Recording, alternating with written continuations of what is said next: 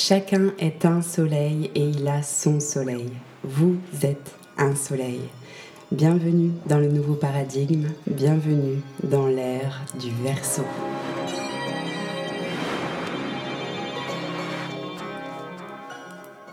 Bonjour à tous, je suis ravie de vous retrouver pour ce quatrième épisode, un épisode pratique aujourd'hui qui est inspiré d'une demande qui nous a été faite suite à l'écoute de notre vidéo L'ère du temps pour 2022.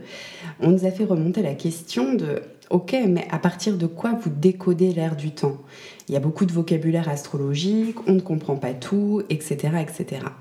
La remarque étant parfaitement légitime, c'est donc de cela dont on va parler aujourd'hui.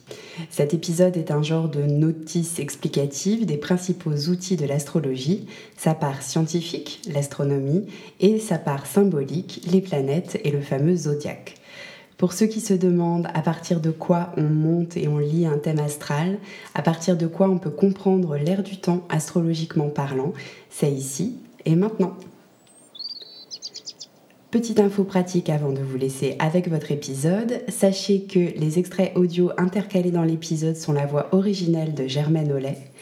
Sachez aussi que l'épisode est également disponible sur YouTube pour ceux qui voudraient visualiser en direct sur une carte les éléments dont je vais vous parler.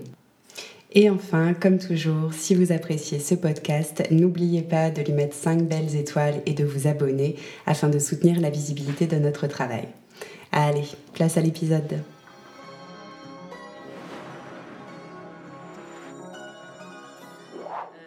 L'esprit s'incarne euh, périodiquement euh, pour son évolution et il fait cette expérience terrestre euh, d'après le programme qui s'est fixé et ensuite il retourne vers le, vers le ciel, vers l'unité, il retourne vers l'unité. La descente sur la terre, c'est la descente dans la diversité, dans la multiplicité, et le retour vers le ciel, c'est le retour vers l'unité. La mort, ce n'est pas autre chose qu'un la fin d'un passage. Donc dans un premier temps, on va regarder les outils de l'astrologie et on va les regarder sous forme de triplicité. On aime bien ça, les triplicités en astrologie. Donc on va se dire qu'on a trois polarités, une part d'outils matière, une part âme et une part esprit. Donc quels outils on utilise? On va regarder d'abord la part matière qui en fait est l'outil de science, c'est l'astronomie. Quand on pratique l'astrologie, on ne peut pas se passer d'astronomie car c'est la science qui nous dit où sont les planètes dans leur cycle, quels intercycles elles forment entre elles et à quel moment. C'est la science qui nous informe sur les lunaisons, les éclipses, les conjonctions planétaires et qui géolocalise tout ça dans le fond du ciel, donc dans le zodiaque. L'astronomie, c'est également ce qui va nous permettre de positionner l'ascendant dans une carte, le fameux ascendant. L'ascendant, il est très important puisque c'est le degré, astronomiquement, c'est le degré du Soleil qui se lève à l'Est. Et c'est à partir de l'ascendant qu'on va pouvoir établir ce qu'on appelle les maisons, les douze maisons. Pour simplifier, sachez juste que les maisons, ce sont les champs d'expérience que l'on traverse. Il y en a 12 analogiques aux 12 signes du zodiaque, mais on aura l'occasion de les repréciser une prochaine fois.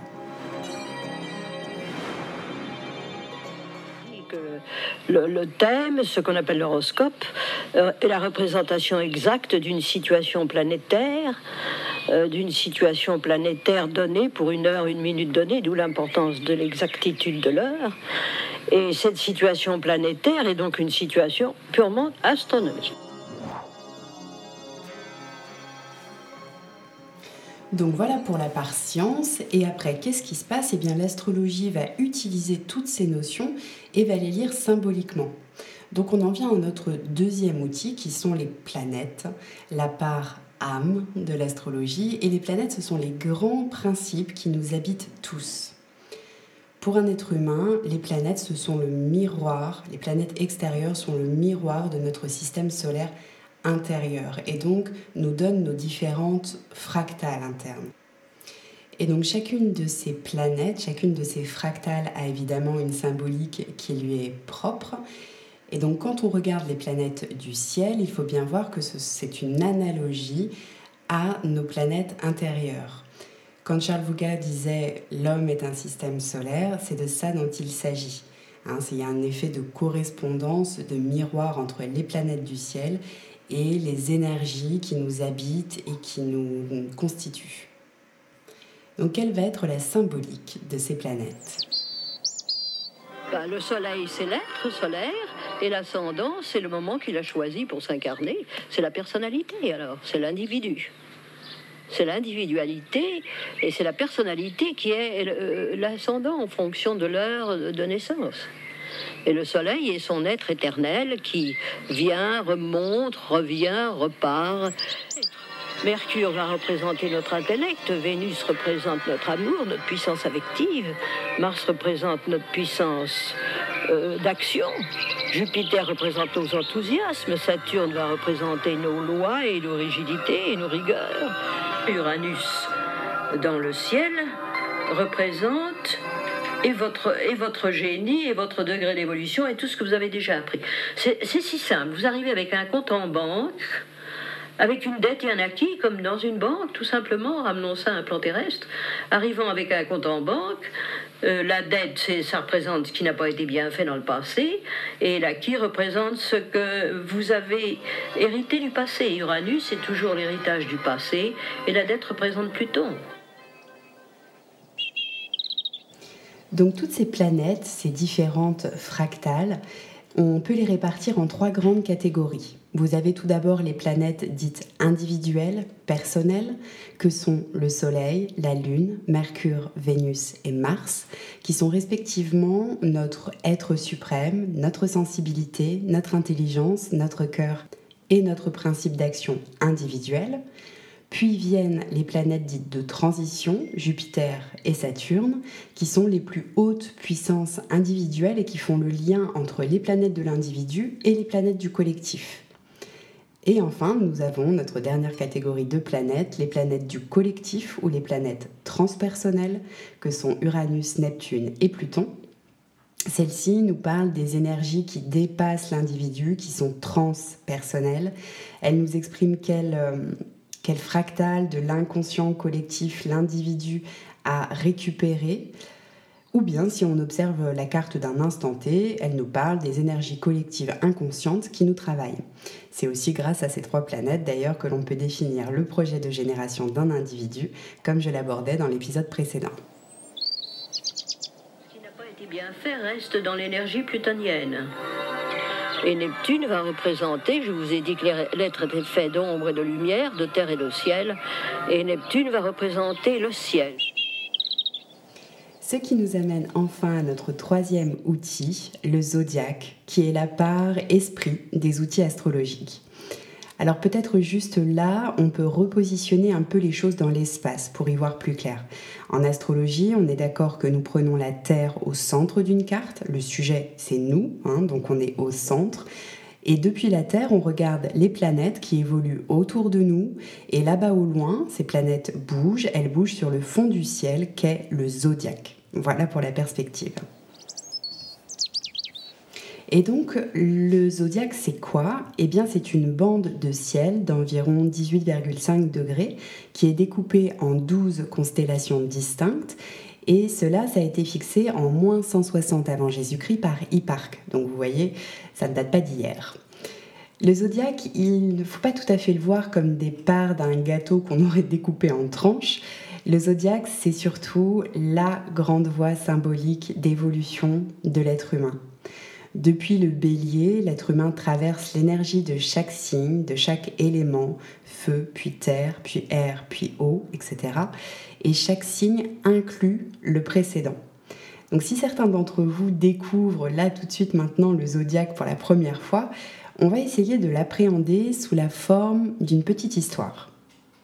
Avant ça, je précise quand même que quand vous entendrez l'histoire d'un signe, ça n'est pas parce que vous êtes balance, poisson ou taureau ou que sais-je que vous êtes fixé et catégorisé dans un de ces signes. Si vous êtes balance, par exemple, cela signifie simplement que votre soleil est en balance, mais c'est loin de constituer la totalité de ce que vous êtes. Donc voilà, pas d'interprétation sauvage à partir de la petite histoire que je m'apprête à vous conter. Il était une fois le tout, la source infinie de tout ce qui est. Au début de cette histoire, nous sommes dans cette infinité, dans cette unicité. Nous sommes dans le liquide, dans la mer et dans le liquide de la mer, M-E-R-E. -E. Nous sommes dans le liquide amniotique des poissons. Puis, une étincelle émerge de cet indifférencié, une pulsion de vie polarisée qui cherche à prendre forme. Dans le bélier, premier signe du zodiaque, se forme un petit embryon, un fœtus, et le nourrisson vient au jour. Il naît, il s'extériorise dans cet élément feu et dit ⁇ Je suis ⁇ Puis le nourrisson entre dans la terre du taureau, il s'y découvre un corps, une matière, une sensualité, des talents. Il se découvre dans toute sa matière incarnée au milieu de la nature. Puis, entrant dans les Gémeaux, premier signe d'air, le nourrisson se tourne vers l'extérieur. Alors il se découvre pensant, intelligent. Il se tourne avec curiosité vers son environnement. On est alors tout à notre joie de dire ⁇ Je pense ⁇ puis, bien sûr, ce nourrisson grandit, devient enfant.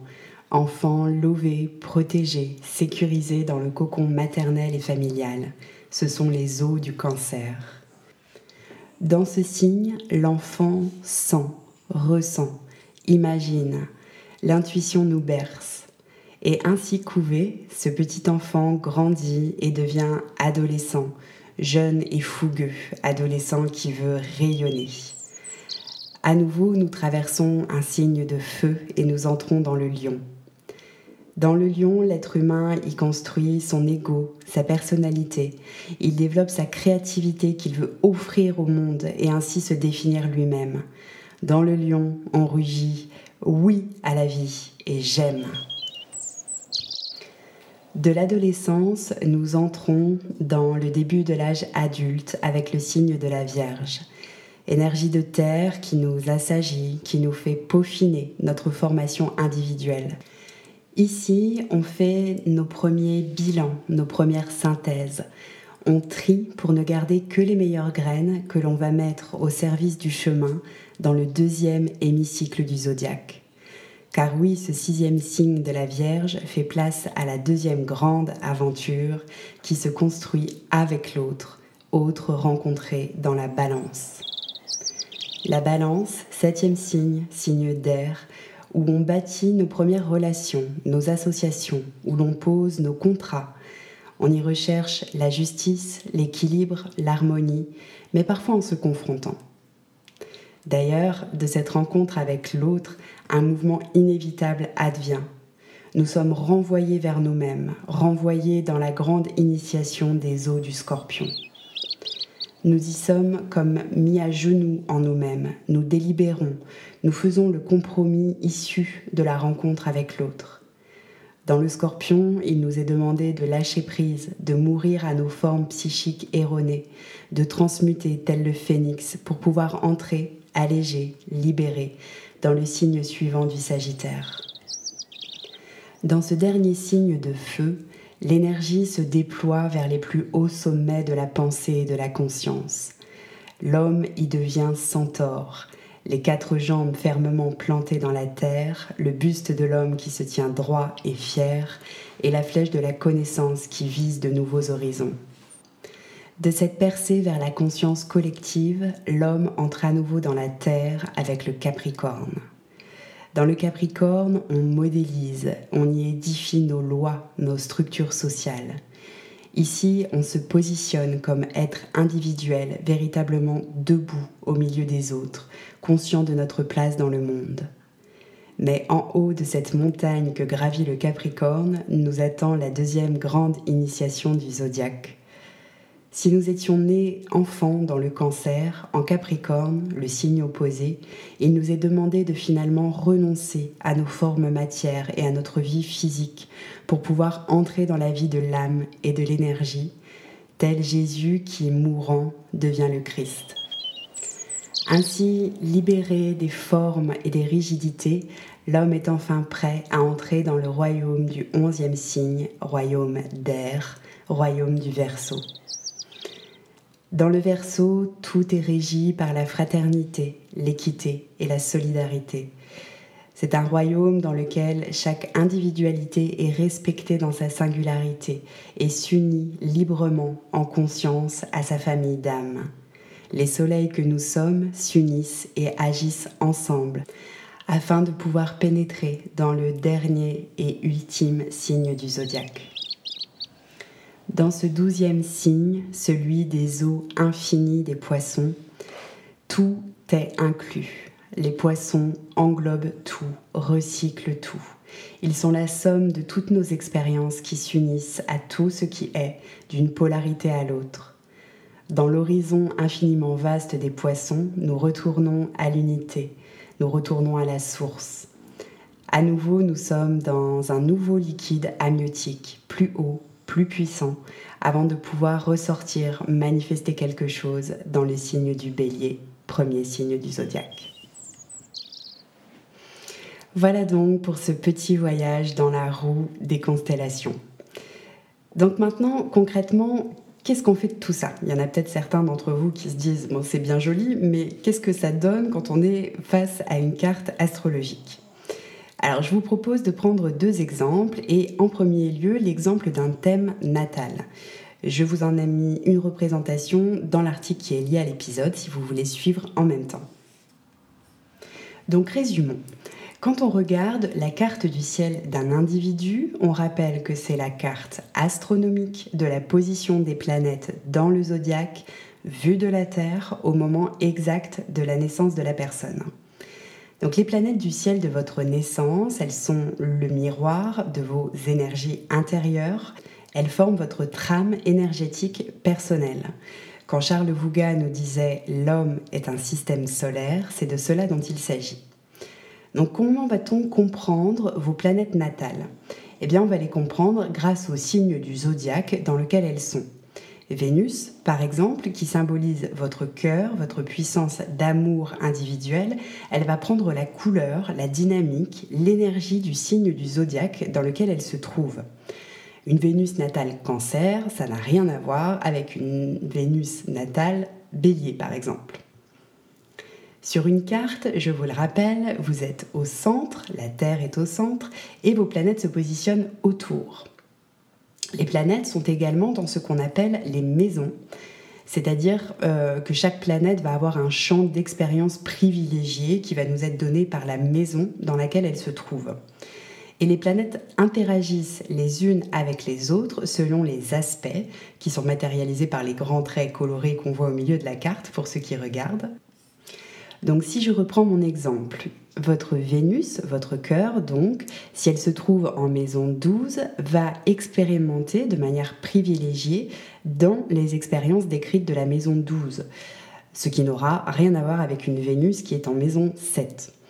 Et d'autre part, une Vénus qui est en aspect de trigone ou de carré à Jupiter n'a rien à voir avec une Vénus qui va être en aspect de conjonction ou d'opposition à Pluton. Donc peut-être que vous commencez là à sentir la multiplicité des possibilités, ne serait-ce que pour analyser une seule planète. Bref. Votre carte natale, vous pouvez la visualiser comme le tronc de l'arbre que vous êtes. Et au cours de votre vie, les planètes vont bouger par ce qu'on appelle les transits planétaires. Elles vont effectuer leur cycle personnel et leurs intercycles avec les autres planètes. Et tout cela nous donnera à voir votre horloge personnelle interne, votre cyclicité individuelle.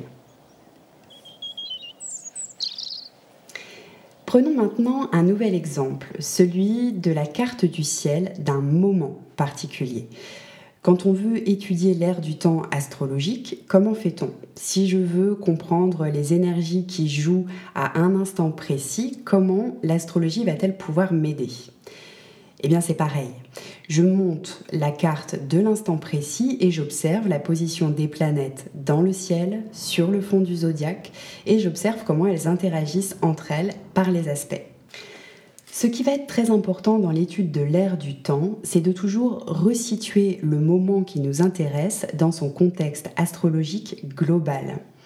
Donc on sera toujours vigilant à resituer l'époque, bien sûr, dans laquelle on est, les grands intercycles planétaires qui sont à l'œuvre au moment que l'on étudie, les transits planétaires majeurs, et tout ça avant même d'entrer dans le détail. En ce moment, donc, nous sommes au XXIe siècle, en 2022, nous sommes dans la transition entre l'ère des poissons et l'ère du Verseau. Nous sommes pris dans un grand intercycle planétaire de renouvellement de paradigme qui dure 500 ans, c'est le cycle Pluton-Neptune. Nous sommes pris dans un grand cycle de renouvellement de l'idéal de 172 ans, le cycle Neptune-Uranus, etc. etc. J'en passe, il y en a 10, mais c'est toujours quelque chose à avoir en tête. Du global, on avance vers le plus précis. Et donc plus précisément, début 2022, nous sommes la dernière phase du cycle Uranus-Saturne qui a débuté en 1988. Nous sommes en fin de cycle Saturne-Mars et en fin de cycle Neptune-Jupiter. Ces deux derniers cycles vont se renouveler en avril 2022. Donc tout ça, pourquoi je vous parle de ça C'est parce que ça nous travaille fortement à l'échelle collective. Et donc quand on veut étudier un instant, aujourd'hui par exemple, on ne peut pas omettre de resituer ça. Si vous souhaitez avoir le détail symbolique de ce que tout cela implique, je vous renvoie à notre vidéo L'année 2022 dans les cycles qui est disponible sur YouTube. Si vous voulez, je vous remets le lien en descriptif. Poursuivons notre exemple. Nous avons les énergies globales à l'œuvre via les intercycles planétaires. Donc après, on va pouvoir s'intéresser aux transits planétaires importants et on va commencer par regarder ce que traficotent les transpersonnelles, puisqu'elles vont nous donner le climat général de l'inconscient collectif et la trame psychologique de fond commun. En ce moment, vous le voyez peut-être sur la carte, je vous les ai mises en évidence, nous avons Pluton en Capricorne, Neptune en Poisson et Uranus en Taureau. Qu'est-ce que ça veut donc dire que tout ce bazar? Alors, Pluton en Capricorne, brièvement, signifie que nous sommes collectivement mis au défi quant aux questions d'autorité et de pouvoir. Neptune Poisson nous donne une aspiration vers l'inclusivité, vers, vers le service, vers euh, l'union. Et Uranus Taureau nous donne collectivement la possibilité de manifester quelque chose, de nous mettre au contact de la nature, de nous saisir de nos propres talents, etc. etc. Après, une fois qu'on a vu les transpersonnels, eh bien, on descend comme ça vers les planètes euh, les plus personnelles, et donc on regarde graduellement les différents aspects qu'elles forment entre elles. On regardera également s'il y a des rétrogradations de planètes assez importantes, surtout de Mars, Vénus ou Mercure, ce qui était notre cas début février, ce qui arrive trois fois par an aussi par ailleurs. Et on pourra s'attacher à observer dans quelle phase de lunaison nous sommes et donc quelle fenêtre d'évolution la lunaison nous propose en ce moment. À nouveau, si vous souhaitez un peu plus de détails symboliques des énergies en cours en ce moment en 2022, je vous renvoie à la vidéo précédemment évoquée. Et si vous voulez connaître mois par mois les énergies des lunaisons en cours, je vous renvoie sur le blog de Marilène Altaïr qui est disponible à partir du site. Je vous remets bien sûr le lien dans le descriptif. Voilà ce que j'avais envie de vous partager sur les outils astrologiques. J'espère que cela aura contribué à votre compréhension du grand mystère de l'astrologie et que vous pourrez ainsi suivre avec facilité les vidéos de l'ère du temps que nous vous proposons régulièrement avec Fanchon et Marilène. Si vous avez apprécié cet épisode, mais que vous vous dites hum, ouais, mais c'est tout de même vraiment insuffisant, eh bien c'est normal et c'est tant mieux. Et certainement qu'il est peut-être temps de vous saisir vous-même du langage astrologique. Pour cela, direction le programme de formation en ligne à partir de notre site et pourquoi pas le cycle 1 qui est tout à fait accessible aux débutants et qui vous donnera toute la grammaire astrologique. Sorti de ce cycle 1, quand on vous dira Mercure fait carré Saturne dans tel ou tel signe, cela vous semblera parfaitement limpide. En attendant de se retrouver la prochaine fois, je vous remercie chaleureusement de votre écoute et je vous souhaite un très beau chemin de conscience entre la terre et le ciel.